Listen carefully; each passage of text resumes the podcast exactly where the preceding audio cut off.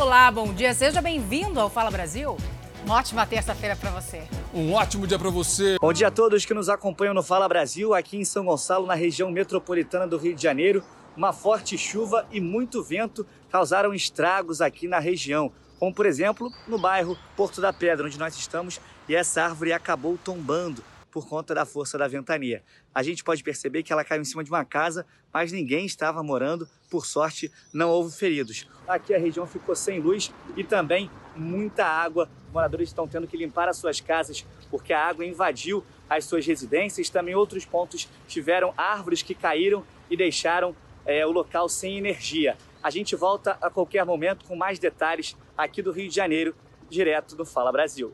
E atenção, notícia urgente agora de São Paulo. Um casal foi encontrado morto, isso hoje de manhã, dentro de uma casa na capital paulista. O Bruno Piscinato está agora no local, né, Bruno, ao vivo, fala com a gente. Bruno, bom dia para você. O que, é que já tem de informação sobre esse caso aí, que por enquanto um mistério, né?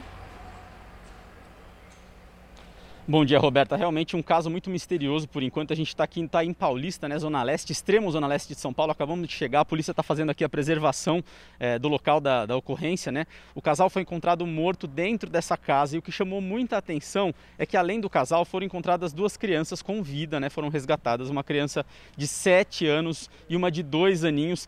As informações ainda estão um pouco desencontradas. É, por um lado, podia acreditava-se que o casal já estava morto há mais de 20 dias aí dentro, mas eu acabei de chegar aqui no local, conversei com umas pessoas vizinhos aqui e também alguns parentes. Ainda são informações desencontradas, mas não está confirmado isso de que eles estavam mortos há muito tempo. É, o que tem de confirmação, os dois corpos realmente foram encontrados do casal aqui dentro dessa casa e as crianças né, de 7 e 2 aninhos resgatadas. Lembrando, tudo isso aconteceu no bairro de Itaim Paulista, zona leste de São Paulo. E a qualquer momento voltamos com mais informações. Agora eu volto ao estúdio do Fala Brasil. Ótimo dia para você que acompanha o Fala Brasil. Um caminhão que transportava 30 mil litros de gasolina tombou na rodovia dos imigrantes em São Bernardo do Campo, no sentido São Paulo. O motorista dormiu e acabou perdendo o controle da direção. Felizmente, ele não ficou ferido. Mas durante toda a manhã foi grande a mobilização das equipes dos bombeiros, já que o combustível vazava e havia risco de explosão. Eu posso voltar a qualquer momento com outras notícias de São Paulo. Tá certo, Lucas, obrigada. E agora uma perseguição que terminou com um carro destruído e um criminoso preso em Minas Gerais. É, e teve mais, viu? O homem ridicularizou os PMs. Apesar de estar preso, ele conta vantagem. É só no drift.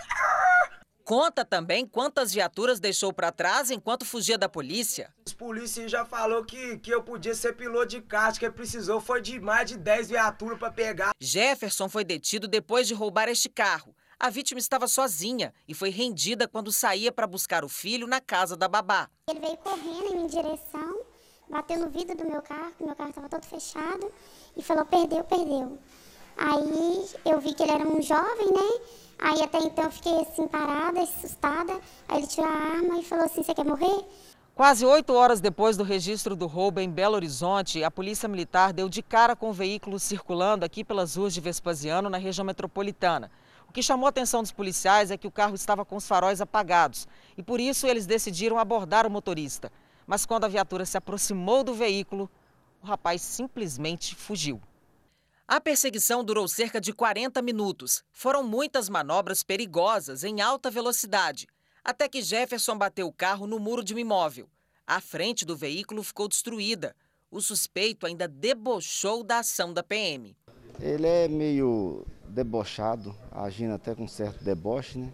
Tipo ironia, inclusive, brincando, é com a situação séria. E por pouco eles não provocam uma tragédia maior nessa correria no trânsito aí, né, Tenente? É, por muito pouco, porque a colisão foi, foi bastante violenta. É, por Deus também não machucaram, né?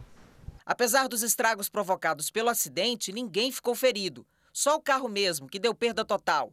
Para o desespero da dona, que parou de pagar o seguro dois meses atrás. Agora um caso emocionante e também perigoso. Ao ver a filha caída numa cisterna, um pai não teve dúvida, entrou no buraco para salvar a criança. Instinto paterno, né? Nessa história é incrível, mas um detalhe, a menina saiu praticamente ilesa desse acidente. Arranhões leves no braço e nas costas. Resultado de uma queda que poderia ter rendido a Yasmin, de apenas seis anos, ferimentos bem mais graves. Tudo aconteceu na garagem da casa da família. Eles estavam em um momento de confraternização e a Yasmin estava brincando bem próximo à cisterna. Mas aconteceu o que ninguém esperava. A tampa quebrou e a criança caiu 12 metros. O pai não pensou duas vezes e também pulou junto na tentativa de socorrer a filha. A água da cisterna cobria metade do corpo da criança. O pai usou uma corda para tentar salvá-la, mas não foi suficiente para chegar no fundo do poço. E nós pegou e marrou no uno que tinha aqui. E aí a corda não deu, eu escorei lá, comecei a descer, né? Escorei no barranco. E aí o vizinho veio com mais um pedaço de corda, não deu também, aí eu acabei de pular, estava perto, né? Os bombeiros foram chamados e usaram uma espécie de tripé para resgatar pai e filha. A dificuldade que nós tivemos é apenas a questão da entrada né, do poço, que era, lá, era bem pequena, já foi colocado né, o, o fraldão de resgate e foi fazendo um resgate individualmente de cada um. Né. Após o resgate, a criança foi levada para o hospital. Os médicos nem acreditaram que ela tinha acabado de passar um sufoco. Ele pegou e perguntou o que, que foi, ele falou, ele falou, não, ela caiu de uma cisterna ela tá, ele olhou assim, tipo, como assim? Eu tava aqui. Brincando na rede. É, brincando na rede. Depois de repente eu caí lá. Eu peguei ela no colo, é o que todo pai faz, né? Abraçar, chorar junto com o Si. Por que, que você tá chorando? Porque meu Si é tudo pra mim. A Caixa Econômica libera hoje saques e transferências de novas parcelas do auxílio emergencial para mais de 4 milhões de beneficiários nascidos no mês de março e que tiveram o dinheiro creditado na conta poupança no dia 4 de setembro. E a partir de amanhã começam a ser pagas as parcelas residuais de 300 reais para beneficiários que não pertençam ao Bolsa Família. Mas atenção, apenas os trabalhadores que em abril receberam um valor original de 600 reais terão direito às quatro parcelas de 300 reais do auxílio emergencial. É preciso consultar o calendário. A qualquer momento eu volto com mais informações aqui de Brasília. Atenção, o repórter Bruno Piscinato está nos chamando aqui. Ele está na residência onde o casal foi encontrado morto esta manhã em São Paulo. Um caso repleto de mistério. Parece que o Bruno tem mais informações desse caso. Diga, meu amigo, bom dia. Bom dia, Zucatelli. Pois é, a gente segue aqui né, algumas informações passadas pela família é, do rapaz né, que morreu, ainda cheio de mistério, como você disse. Né? A gente tem os nomes das vítimas: Jefferson Mariano, de 27 anos, e Iara, de 23 anos. A família informou, a princípio tinham dito, é, tinha saído a informação de que poderiam estar mortos há mais de 20 dias, mas não procede. É, eles estão mortos desde domingo. Por quê? Porque esse casal morava aqui junto com a mãe do rapaz. A mãe saiu para viajar no domingo e voltaram hoje pela madrugada, quando encontraram né, corpo, os corpos dos dois é, já estavam mortos. Informações também dadas por esse primo que conversou comigo rapidamente, não existia nenhum sinal de violência é, nos corpos, então assim, isso causa mais mistério ainda, né? Informação importante também, as crianças que estavam aqui, duas meninas, uma de 7 anos e outra de 2 aninhos, estão bem, foram tiradas aqui da casa, né? Levadas para casas de, fam de familiares. E essas informações vale a gente ressaltar que são informações passadas por um primo da família, né? A família está bastante abalada lá dentro e, e o crime segue assim com esse clima de mistério, né, Zucatelli? Assustador, Bruno, assustador. Olha, a qualquer momento a gente volta com novas informações sobre esse caso. A polícia está no local, como você está vendo, assim como a nossa equipe. A qualquer momento a gente volta a informar. Salce. Todo mundo impressionado aqui com essa história, pois né? É. Está marcado para hoje um transplante de rim de uma das vítimas do caso da cerveja Baker, a cerveja contaminada em Belo Horizonte. É, e a doadora compatível né, é a própria esposa do homem de 47 anos. Cristiano chegou ao hospital acompanhado da esposa e da filha. Por orientação médica, ele não falou com a imprensa. Quem estava cheia de esperança e feliz por ajudar o marido era Flávia, a doadora do rim. Que a gente possa dar uma qualidade de vida melhor para ele. Na hora que o laboratório me ligou falando que tinha mandado um e-mail para mim, que eu li, eu já comecei assim, eu tremia. Aí eu li de novo, tá certo, tá errado. E porque o, o falando que era compatível, né, doutora? Só veio escrito negativo, é, né? Então aquele impacto. Ai, tá errado, não sou. Aí quando eu vi que era aquilo, eu comecei a chorar. Depois de beber a cerveja contaminada por dietilenoglicol da Baker, o professor universitário de 47 anos teve sequelas neurológicas e renais. Foram 71 dias internado, 44 deles em uma unidade de terapia intensiva. As sessões de hemodiálise eram realizadas diariamente e chegavam a durar até 10 horas. Não sabia o quanto a doença renal era limitante. É realmente uma doença que é pesada, né? Assim, e também, hoje em dia, ele faz a diálise peritoneal, que é mais confortável em casa, mas são 10 horas todos os dias ligado numa máquina, né? Então, acho que o transplante é o melhor tratamento que no momento existe, né, para a doença renal. O coordenador da equipe que vai realizar o transplante contou que as expectativas para a cirurgia são as melhores possíveis. É uma expectativa muito boa, muito positiva, com o intuito de poder ajudar uma família que está passando por tanta dificuldade nesse ano corrente e que está conseguindo vencer com, uma, com um brilhantismo e um empenho muito grande de todo um time que está acompanhando eles. Com frustração, esse é o sentimento né, de milhões de brasileiros que diariamente amanhecem nas portas das agências do INSS. Gente que não consegue fazer perícia para voltar a trabalhar ou receber auxílio-doença, porque parte dos médicos peritos ainda não voltou ao trabalho. Passar pela perícia do INSS se tornou um desafio que parece não ter fim. Os médicos peritos deveriam ter voltado ao trabalho desde o último dia 14. Tem três meses que minha mãe está tentando uma perícia no INSS e não consegue. A Vânia conseguiu agendar para as 7 horas da manhã. Chegou bem mais cedo e estava com esperança de que dessa vez iria conseguir passar pela perícia. Essa já é a terceira vez que eu compareço a uma agência do INSS e todas elas sem retorno. Um tempo esperando, do lado de fora, e lá vem a resposta que nem ela e nem o Ederson queriam. É começar do zero, né? Reagendar de novo. Essa é a resposta do INSS pra gente.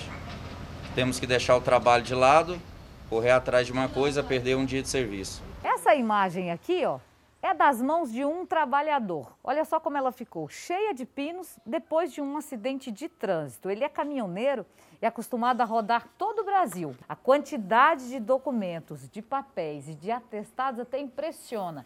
Às vezes que ele ligou, agendou e não conseguiu fazer a perícia também impressiona a gente. Perícia foram cinco. Pelo 135 eu consegui falar para resolver problemas de documento, para saber o que, que era 10 vezes. Como é que você se sente? Incapaz, completamente incapaz. E um parque de diversões foi multado em mais de 14 milhões de reais por causa de um acidente que deixou quatro pessoas mortas há quatro anos na Austrália. A reportagem é da correspondente Silvia Kikuchi. Dois homens e duas mulheres morreram quando os barquinhos de um brinquedo aquático bateram e viraram.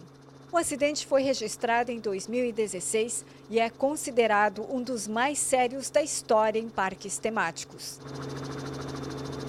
A empresa responsável foi multada depois de ignorar os vários avisos para reforçar a segurança das atrações. O parque, com sede em Queensland, enfrenta outros processos de violação das leis de segurança no trabalho e já pagou mais de 20 indenizações relacionadas ao acidente de 2016.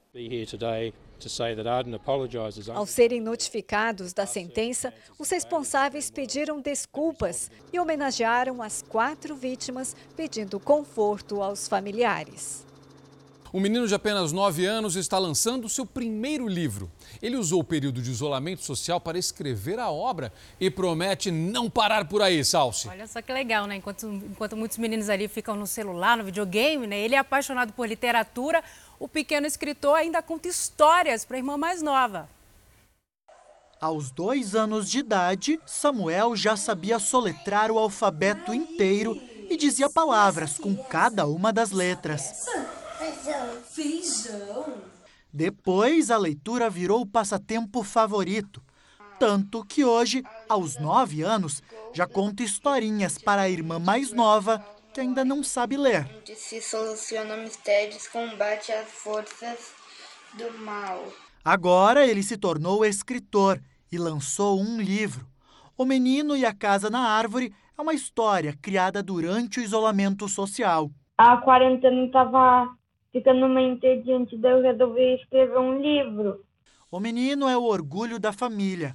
Mãe e avó são professoras e desde cedo incentivaram a leitura dentro de casa. O interesse deles sempre foi livros, letras, jogos que tinham letras, e a gente só atendia então o desejo dele, e assim foi indo, né? O livro tem 99 páginas, 500 cópias foram impressas. O projeto do menino ganhou vida e foi parar nas mãos dos leitores graças à ajuda de uma vaquinha virtual que financiou a tiragem na editora. Com R$ 3.500, o que parecia uma brincadeira ganhou forma, com capa, ilustrações. Um livro de verdade, mas ainda assim uma grande diversão faz com que a criança saia daquele lugar que ela está e possa viajar literalmente através das histórias. Eu fico muito feliz por saber que outras pessoas estão lendo esse mesmo livro que eu escrevi. Que legal, hein? E uma criança, olha, de seis aninhos, morreu depois de ser contaminada por uma ameba que acabou atacando o cérebro.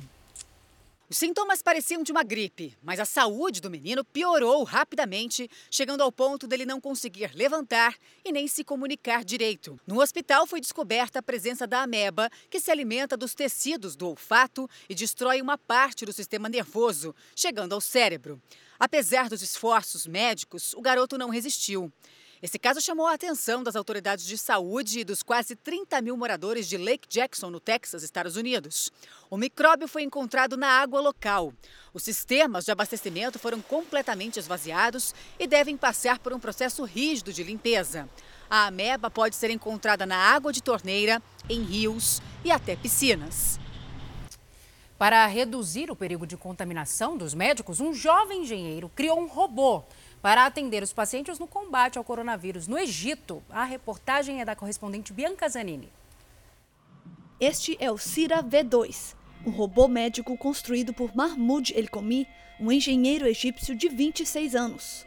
E agora, com a pandemia do novo coronavírus, a invenção de Mahmoud é mais necessária do que nunca.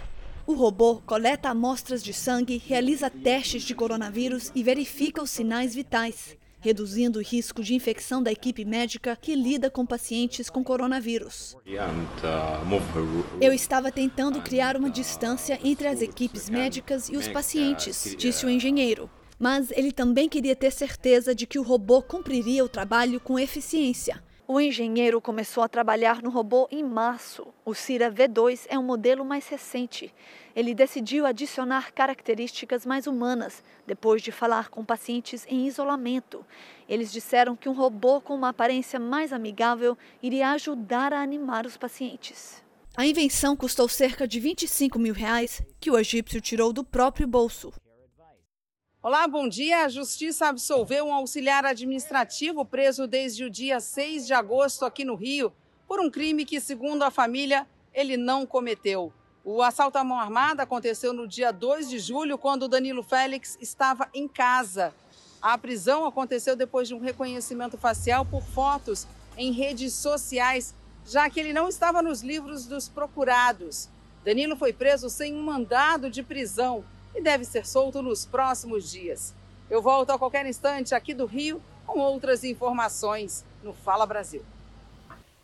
O governador do Pará, Helder Barbalho, é alvo de uma investigação da Polícia Federal que apura desvios na área da saúde. Vamos até lá conversar com a querida Priscila Amaral. Priscila, bom dia para você. E onde acontecem essas buscas, essas investigações?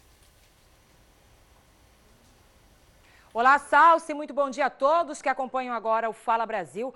Um dos locais é o gabinete do governador aqui em Belém. Também são cumpridos mandados em outras cidades do Pará e nos estados de Goiás e São Paulo. A investigação apontou a existência de uma organização criminosa que desviava recursos públicos na área da saúde, destinados à contratação de organizações sociais para a gestão de hospitais públicos do Pará. Entre eles, os hospitais hospitais de campanha, montados para enfrentamento da pandemia. Doze contratos feitos entre o governo do estado do Pará e organizações sociais entre agosto de 2019 e maio deste ano passam de 1 bilhão e 200 mil reais. Além de Helder Barbalho, são investigados empresários, o operador financeiro do grupo e integrantes da cúpula do governo do estado. Uma nota publicada agora diz que o governo apoia qualquer investigação que busque a proteção do erário, do dinheiro público. Até o momento, são 76 mandados de prisão temporária e 278 de busca e apreensão. Os crimes, fraude em licitações, falsidade ideológica, peculato, corrupção passiva, corrupção ativa, lavagem de dinheiro e organização criminosa. Pelo menos quatro pessoas já estão presas, entre elas dois secretários de Estado. Eu volto com vocês aí no estúdio. Tá certo, Priscila. Obrigada pelas informações. E o presidente Jair Bolsonaro sanciona hoje o projeto que aumenta a pena para maus tratos a animais.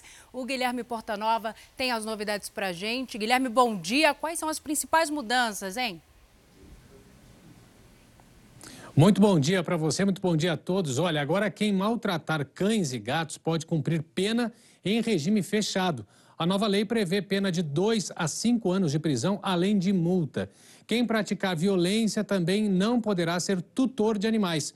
Hoje a pena é de no máximo um ano de reclusão, mas na prática o agressor não vai para a cadeia. A cerimônia de sanção da nova lei está marcada para 5 horas da tarde de hoje. Zucatelli. Agora, um leilão virtual milionário de obras de arte já rendeu quatro vezes mais do que o esperado. As obras à venda são do banqueiro de Marcide Ferreira. Esse dinheiro será usado para pagar os muitos credores do Banco Santos, que foi à falência 15 anos atrás.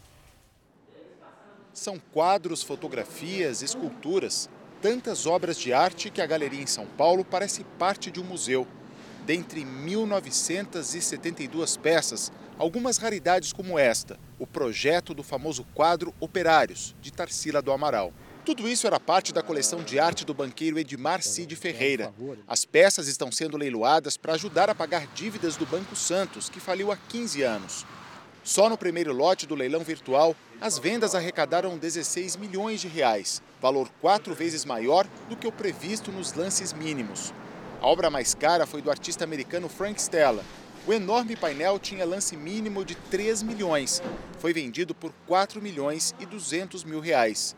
O rascunho da Tarsila, com lance mínimo de 3.200 reais, foi arrematado por 1 milhão e 200 mil. Preços iniciais defasados, estipulados pela Justiça há cinco anos. Muitos comentaram que os valores são muito baixos, mas o próprio mercado se ajustou à qualidade do produto ou das obras que estavam sendo postas à venda. Esta obra é do escultor Tunga, de 1968. O princípio da escultura Primeiras Núpcias é todo baseado no equilíbrio. Os fios de cobre são atraídos por pedaços de imãs aqui, tudo em perfeito equilíbrio. Tunga está entre os grandes nomes de artistas brasileiros e foi o primeiro artista contemporâneo do mundo a expor uma obra no Museu do Louvre, em Paris. Ela foi avaliada pela justiça em 46 mil reais e vendida por mais de um milhão. Uma chave muito importante para quem está começando a colecionar é comprar o que gosta. Se aquilo valorizou, ótimo. Se aquilo não valorizou, você teve um prazer estético de estar convivendo com aquela obra no período que você teve. Estas são réplicas de barcos de guerra, algumas construídas no século XVII. A coleção de oito barcos foi arrematada por uma única pessoa, no valor de 350 mil reais. É só uma parte da coleção que ficava na mansão do banqueiro, com 8 mil metros quadrados. Ela foi leiloada em fevereiro por quase 30 milhões. Mas nem tudo aqui tem cifras tão grandes. Alguns quadros têm lance inicial de 100 reais. E no último lote, em 2 de outubro, vão entrar móveis, louças, prataria e objetos de decoração. Uma curiosidade: até agora, todas as obras estão sendo compradas por brasileiros. O que há um interesse muito grande pelo fato de ter muito produto bom num só leilão. Atenção, voltamos a falar sobre o caso misterioso de um casal que foi encontrado morto numa residência em São Paulo hoje de manhã. O Bruno Piscinato continua no local e tem mais informações para a gente. Para onde as crianças foram levadas, Bruno, que as pessoas estão perguntando por aqui? Olha, Zucatelli, importante informar, né? As crianças foram levadas para um hospital, a gente checou agora, foi com um parente né, da, da família, foi levada, elas foram levadas para o hospital exatamente por causa da principal suspeita em volta desse crime, que seria envenenamento. A gente teve acesso a um boletim de ocorrência da Polícia Militar que fala do seguinte: a mulher, né, Yara de Muniz, de 24 anos, ela foi encontrada na cama, é, sem marca nenhuma de violência. Já no caso do corpo do homem, o Jefferson Mariano dos Anjos, de 27 anos, ele foi encontrado próximo ao sofá, também sem marca nenhuma de violência no corpo. Então é por isso que a polícia é, investiga e trabalha com essa possibilidade de envenenamento. Até por isso as crianças né, de 7 e 2 aninhos foram levadas para o hospital. É importante, a gente conversou aqui com vizinhos, né, esclareceu o seguinte: a menina de 2 anos era filha desse casal, né? E a de 7 era filha somente da, da mulher é, de um outro relacionamento. Conversando com os vizinhos também, eles disseram que o casal aparentemente é, não, não brigava, era um casal tranquilo, trabalhador, e por isso tem todo esse mistério ainda em volta desse crime, né? A, a polícia trabalhando é, com a suspeita realmente de envenenamento. Salce. É muito estranho, né? Na verdade, as meninas, elas, elas, essas crianças, né? A polícia chegou a informar, pelo menos como é que estava o estado emocional delas. Elas chegaram a dizer alguma coisa, elas estavam nervosas. Como é que foi no momento em que a polícia chegou? É, Roberto, está conversando com os policiais, eles passaram poucas informações, mas os vizinhos contaram que a menininha de dois anos ainda não entende muita coisa, né? Mas a garotinha de sete anos, essa realmente era uma preocupação muito grande. Então, os parentes, ela foi com uma tia para o hospital, é, além da questão de verificar se tinha algum vestígio de envenenamento, também para passar por um apoio psicológico e para entender como é que estava a cabecinha dessa menina. Mas estavam é, realmente assim muito chocadas aqui no local e a PM não passou mais detalhes, mas elas estão no Hospital Santa Marcelina aqui na zona leste de São Paulo. As crianças também não apresentavam, Bruno, nenhum sinal de ferimento, machucado, é, alguma, algum sinal de envenenamento? É exatamente isso que deixa muito misterioso, né, Salsi? Porque nem os corpos encontrados, a princípio, né, a informação que foi passada não tinha nenhum sinal de violência e as crianças também não, estavam todos é, perfeitos, assim, não tinha sinal nenhum de, de luta, de briga ou de qualquer coisa desse tipo, o que traz ainda mais mistério para os policiais, né? Bruno, a gente está acompanhando as imagens, a gente está vendo que tem uma viatura da, da Polícia Militar aí. Os peritos estão na casa neste momento, porque eu imagino que agora, com essa suspeita de envenenamento, o trabalho da perícia é fundamental. Além, obviamente, do exame dos corpos, mas o trabalho dos peritos dentro da residência é fundamental, né, Bruno? Pois é, Zucatelli, aí se torna um pouco dramático porque os corpos ainda estão dentro da casa, né? E nem a perícia, nem o IML chegaram aqui no local. Então, assim, a Polícia Militar está preservando a área, mas os familiares, mesmo porque essa casa, né, o, o casal que, que morreu, morava no fundo das casas, é, no fundo dessa casa, e tinha familiares. A mãe do rapaz morava na parte da frente. Então, dentro da casa tem família reunida lá, eles estão muito é, emotivos, não querem falar com a gente. Então, isso traz um, um ar dramático. A, a perícia até o momento não apareceu e é como você disse, a perícia vai ajudar a desvendar muito desse mistério. E realmente torna, assim, muito mais dramático o fato dos corpos ainda estarem né, dentro da casa, sem dúvida alguma, Bruno. Agora, e os vizinhos? Chegaram a conversar com você? Chegaram a, a ouvir alguma coisa? Alguém comentou? É, você já disse que eles não teriam brigado, pelo menos eles eram aparentemente um casal tranquilo. Mas será que alguém ouviu alguma coisa ou percebeu alguma movimentação estranha? Alguém chegou a conversar com você? É, eu conversei, Roberta, com alguns dos vizinhos por aqui é, e eles me disseram primeiro, o Jefferson mora aqui desde que nasceu, um morador muito antigo, aparentemente o que falaram, ele é tranquilo, um cara trabalhador, trabalha como peixeiro em um mercado aqui próximo. É, e eles disseram que nunca viram nenhum sinal de briga entre os dois, eles se casaram há não muito tempo, né? ele, ele e a Yara, que é a outra vítima, se casaram há um pouco mais de dois anos. E eles disseram que nunca viram aqui assim sinais de briga ou qualquer coisa desse tipo, discussão entre o casal, sempre o que os vizinhos me passaram é que era um casal tranquilo, as, as, as meninas também, né, as crianças super é, divertidas, estavam sempre na rua brincando com os outros amigos, então assim, não aparentavam é, nada de diferente. Perfeito, Bruno. A gente vai continuar acompanhando esse caso e a qualquer momento, qualquer nova informação que você tiver, por favor, nos interrompa aqui para a gente ir atualizando as pessoas a respeito deste caso dramático. Misterioso ainda, né? Bom, o Lipe Ribeiro é o novo guardião do lampião do poder da Fazenda 12. O peão ganhou a prova de fogo depois de uma disputa acirrada que testou a habilidade no basquete. E agora o empresário tem nas mãos o direito de excluir duas pessoas da votação. Quem será, hein, que ele vai indicar? Hoje tem a Fazenda 12 depois da novela Jesus. Voltamos a falar sobre o casal encontrado morto numa residência na zona leste daqui de São Paulo. O Bruno Piscinato acompanha esse caso desde cedo, ele tem ao vivo informações pra gente. Bruno, agora a perícia já chegou aí ao local, né? Exatamente, a polícia científica chegou aqui no local, a gente acabou de acompanhar né, a chegada de dois policiais, eles entraram e foram lá para o fundo porque é, as vítimas, né, elas estão na casa que fica no fundo dessa residência, como você disse, na zona leste de São Paulo, bairro do Itaim Paulista. Segue o mistério, né? O que teria acontecido com esse casal que foi encontrado morto? A mulher estava deitada na cama, o homem, é, ele estava perto do sofá, os dois não tinham marcas de violência, então a polícia quer saber o que, que realmente aconteceu. A principal linha de investigação é envenenamento. Duas crianças que estavam aí dentro, duas meninas, eh, foram resgatadas com vida, né? levada para um hospital aqui da região, exatamente para verificar se não tinha nenhum vestígio de envenenamento, também para ver a situação psicológica dela. A gente segue acompanhando todos os detalhes por aqui, tem familiar lá dentro e agora com o trabalho da polícia científica, a gente aguarda também o IML para retirada dos corpos. Roberta. Bruno, daqui a pouquinho a gente volta com com você, então. Obrigada, viu? E olha, a marca de um milhão de mortos por Covid-19 foi ultrapassada no mundo todo. Os Estados Unidos, com mais de 200 mil mortos, e o Brasil, com 142 mil, são os países com os maiores números de óbitos. Além da marca, a velocidade da pandemia também chama muito atenção. Né? As últimas 100 mil mortes foram registradas em 12 dias.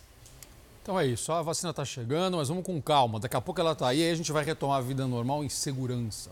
Olha, tem família de Saruê que foi resgatada em Brasília. Os moradores de um condomínio onde os animais estavam chamaram socorro. A mãe se encontrava muito debilitada. Foi levada ao hospital veterinário do Zoológico de Brasília. Tadinha. Os animais foram encontrados num condomínio. O saruê se alimenta de insetos, de larvas, de frutas. Ele é muito, muito importante para o meio ambiente. Um novo programa Renda Cidadã passou a ser discutido pelo governo para substituir o Bolsa Família. E por falta de acordo com o Congresso, a reforma tributária não avançou. O governo avaliou que ainda não há clima para encaminhar ao Congresso Nacional a proposta de criação de um novo imposto digital, parecido com a CPMF. Mesmo sendo para desonerar a folha de pagamento de empresas de 17 setores da economia, Parlamentares entenderam que esse não é o momento. Por isso, apenas outros pontos da reforma tributária devem ser enviados ao Congresso. O Brasil é um país que precisa criar emprego em massa, porque tem um problema de desemprego em massa. Então, do ponto de vista político, continuamos estudando esse capítulo particularmente na reforma tributária. O resto praticamente também já está acertado. O presidente Jair Bolsonaro disse que vai respeitar o teto de gastos. Estamos buscando recursos com responsabilidade fiscal e respeitando a lei dos tetos, que nós queremos demonstrar à sociedade, ao investidor, que o Brasil é um país confiável. Então, com, esses, com essas premissas, é que nós concluímos aqui o que devemos fazer nos próximos dias, aproveitando, obviamente, esse período antes das eleições que se aproximam, para buscar alternativas. Em reunião com ministros e líderes partidários, o presidente Bolsonaro também discutiu a criação de um novo programa social. É o Renda Cidadã. A ideia é dar proteção a cerca de 25 milhões de famílias que estão no auxílio emergencial ou Bolsa Família, que seria extinto. O benefício deve ficar entre 200 e 300 reais. Foram apresentadas duas possíveis fontes de recursos para financiar o programa. Uma delas é usar o dinheiro dos precatórios, dívidas que o governo tem com pessoas físicas e jurídicas. Já a outra parte viria do Fundo de Manutenção e Desenvolvimento da Educação Básica, o Fundeb. Há uma proposta de que o governo federal possa utilizar em até 5% dos recursos novos para ajudar essas famílias que estarão no programa a manterem seus filhos na escola. Não fala de qual valor, não fala exatamente do universo de atendimento e não fala também a partir de quando. E lança a mão do Fundeb, Fundo da Educação, e de precatórios. Uma proposta muito frágil. Depois dos flagrantes de aglomeração, as praias de Salvador vão ser fechadas novamente. A Jéssica Esmetac é quem tem os detalhes. Quando isso deve acontecer, minha amiga? Bom dia. Bom dia, olá, bom dia a todos. Exatamente, o prefeito anunciou ontem que vai voltar a fechar algumas praias aqui de Salvador por causa do descumprimento do decreto municipal no fim de semana. Foi um fim de semana de praias lotadas e a suspensão será inicialmente de uma semana e, caso seja necessário, a prefeitura vai ampliar essa interdição. As praias que serão fechadas e a data de início da suspensão vão ser divulgadas hoje, numa coletiva de imprensa daqui a pouco, às 10 horas da manhã. Inicialmente, as praias estavam liberadas aqui na capital de segunda a sexta-feira, outras praias de terça-feira a sexta-feira, mas não aos fins de semana. E nesse sábado e nesse domingo, equipes da Guarda Municipal flagraram verdadeiras aglomerações na faixa de areia de toda Salvador, que tem aproximadamente 64 quilômetros de praia. E essas equipes de fiscalização vão continuar na ativa para coibir esse tipo de excesso por conta dos banhistas. Roberta. Você acompanha agora imagens ao vivo da zona leste de São Paulo, de um casal foi encontrado morto na manhã de hoje, um crime ainda cercado de mistérios. O nosso repórter Bruno Piscinato conversa nesse momento com familiares desse casal, apura novas informações. Daqui a pouquinho a gente traz mais detalhes desse crime para vocês aqui no Fala Brasil. Enquanto isso, nos Estados Unidos, uma astronauta da NASA irá votar diretamente do espaço. É isso mesmo. A astronauta engenheira planeja votar para eleger o próximo presidente dos Estados Unidos, enquanto estiver na Estação Espacial Internacional. Mas a medida não é novidade, viu? Nas eleições de 2016, essa mesma astronauta enviou o voto direto do espaço. Ela só voltará para a Terra em outubro, depois de seis meses na expedição.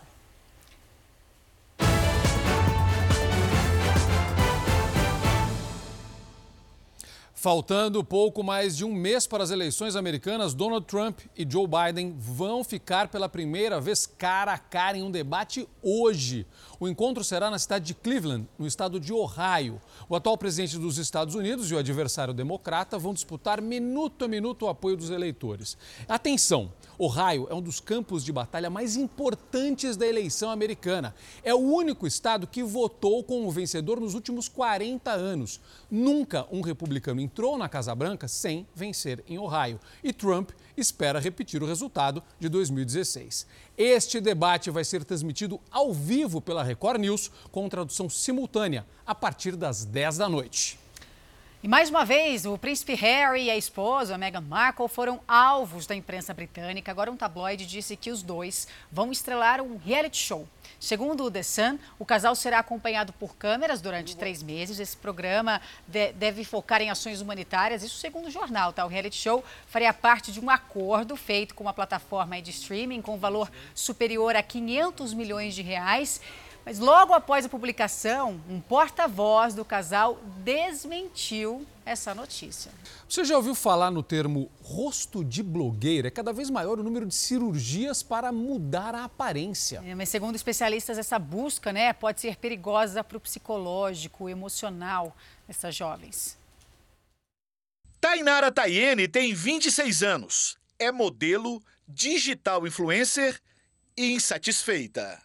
Eu acho que meu queixo é um pouquinho para dentro, então ele pode ficar um pouquinho mais para fora na hora de sorrir. Ele ficar um pouquinho mais empinadinho. E o nariz, porque quando você faz assim, ó, ele pode ficar um pouquinho mais fino. Nos últimos seis meses, o termo rinoplastia, que é a cirurgia no nariz, e o preço tiveram uma busca muito alta na internet brasileira. E isso se refletiu nos consultórios particulares. Segundo a Sociedade Brasileira de Cirurgia Plástica, a busca pelo procedimento cresceu 80%. A rinoplastia estruturada é a técnica mais utilizada no país. Este cirurgião plástico explica que o procedimento surgiu nos Estados Unidos nos anos de 1990 e mostra como é feito. A gente faz uma pequena incisão nessa região que a gente chama de columela, que é a base do nariz, e a gente abre o nariz de forma que a gente tenha uma exposição adequada para a gente corrigir as deformidades. Nas redes sociais, as irmãs Kardashian são consideradas as responsáveis pelo padrão que mistura olhar, lábios, bochechas bem marcadas e nariz arrebitado. Essa padronização, esse espelhamento das redes sociais estão gerando uma geração de iguais, fazendo com que a nossa população, que é tão miscigenada e tem traços característicos tão bonitos e tão é, específicos da nossa comunidade, da nossa sociedade, faz com que isso seja perdido. Padrões de beleza existem há séculos, mas a recente fixação por uma aparência computadorizada e pouco realista pode representar riscos físicos e psicológicos, como comportamento disfuncional. É, a pessoa ela perde a sua identidade para se ver no outro, para se identificar com o outro. A gente segue nesse assunto aí de vaidade, né? Wesley Safadão, MC Brinquedo e Lucas Luco, o que eles têm em comum, hein? São famosos, né, que fizeram aquela harmonização facial, só que foram criticados né, nas redes sociais. Parece que a mudança não agradou. Procedimentos para driblar os sinais do tempo estão menos invasivos. Com a harmonização facial, o cantor Wesley Safadão ficou mais jovem. Já o MC Brinquedo preferiu um ar mais maduro. Cada sessão varia de 40 minutos a 3 horas. Em alguns casos, já dá para notar o resultado de imediato, mas tem que ficar de repouso e evitar pegar sol por pelo menos dois dias. Geralmente ela é feita com ácido hialurônico. O corpo ele vai é, expelir esse produto, né? Esse produto vai ser metabolizado pelo organismo com o tempo. Ele vai durar aí de seis, seis meses até um ano. A harmonização facial começou a chamar a atenção das pessoas porque promete mudanças no visual sem a necessidade de cortes na pele, como a cirurgia plástica comum. Aos poucos, com a aplicação de um tipo de ácido, o rosto começa a ser remodelado. Só que tem que ter cuidado, porque esse tipo de procedimento pode resultar em mudanças bem radicais. É como se fosse uma massa de modelar. Exatamente uma massa de modelar. Você vai desenhando dentro da face e você põe na posição que você quer e você deixa ele lá até ele criar o formato que você deseja. Foi o que aconteceu com o cantor Lucas Luco e também com o Fábio. Eles não gostaram do resultado e procuraram uma clínica para retirar o produto. A posição que ele colocou me deixou bochechudo. Então o comentário, em vez de ser, nossa, como você está bonito, o comentário era, nossa, você engordou. Quem gosta do seu rosto, está satisfeito, não tem que mudar nada. Depois de refazer o procedimento, o Fábio gostou do resultado. Agora o resultado ficou muito bom. Mas tem uma parte ruim. Qual? Minha mulher ficou mais ciumenta. Um biólogo de São Paulo corre contra o tempo para conseguir entregar a tese de doutorado. Criminosos invadiram a casa dele e levaram, além de vários eletrodomésticos, o computador com um material que deveria ser apresentado amanhã. Essas anotações nunca foram tão valiosas para Alisson como estão sendo agora.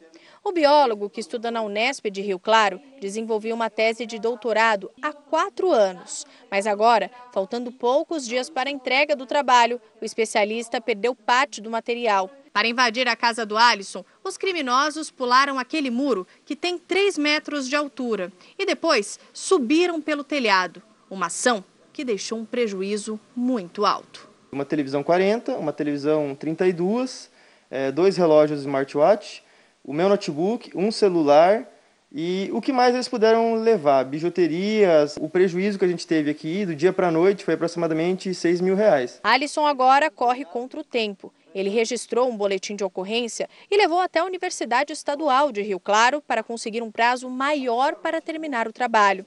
Ele tem juntado as folhas de rascunho como se fossem peças de um quebra-cabeça. O especialista estuda uma forma sustentável de aumentar a produção de biocombustível, reaproveitando o bagaço da cana-de-açúcar para gerar mais etanol. 80% do trabalho foi salvo em backup mas o restante não. Agora, no dia 30, onde eu entregaria a versão definitiva, eu vou entregar uma versão parcial da tese, contendo alguns resultados parciais. E ao final de outubro, eu vou entregar a versão definitiva, que é essa que vai ser encaminhada para a banca avaliadora. É, levando em consideração que a defesa vai ser no final de novembro, a banca avaliadora vai ter um prazo de aproximadamente 30 dias para poder é, ler e avaliar e, e, e, discutir no dia da defesa. Mas ainda assim, o biólogo não perdeu a esperança de ter o equipamento de volta. Ele usou as redes sociais para fazer um desabafo sobre o caso, que viralizou na internet. Agora, ele faz um apelo. Quem tiver contato, quem souber o paradeiro desse notebook, é, que, que devolva, que faça, devolva pelo menos o backup. Bom, a gente volta a falar sobre o casal encontrado morto numa residência na zona leste de São Paulo. Um caso muito misterioso, né, Bruno Piscinato? Você continua no, no, no local, tem os detalhes pra gente. Parece que a perícia já tinha chegado, entrou na casa e já saiu, foi isso? E a gente mostrou há pouco você conversando com os familiares ou amigos desse casal. O que, que eles disseram?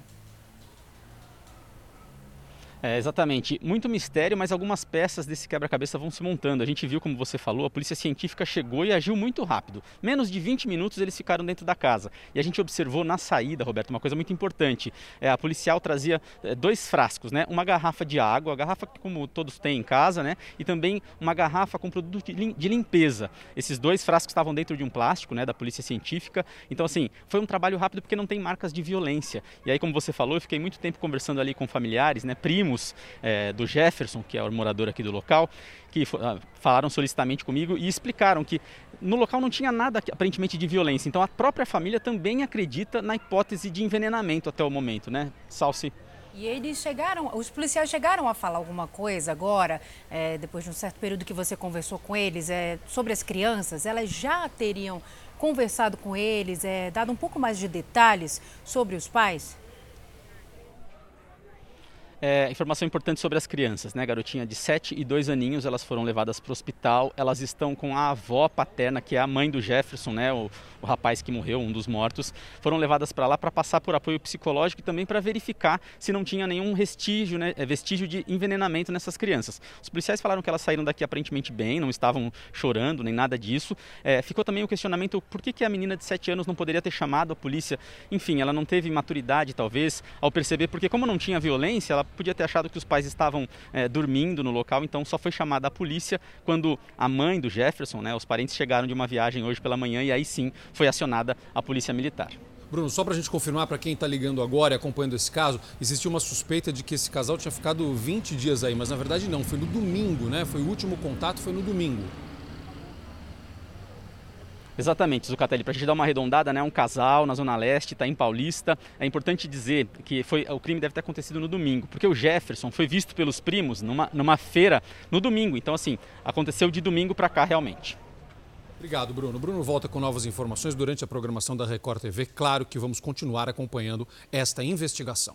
Este Fala Brasil de terça-feira, que fica, fica por aqui. Um ótimo dia para você. Muito obrigada pela sua companhia. Até amanhã. Um excelente dia. A gente, claro, te espera amanhã. Um ótimo dia para você, uma excelente terça-feira.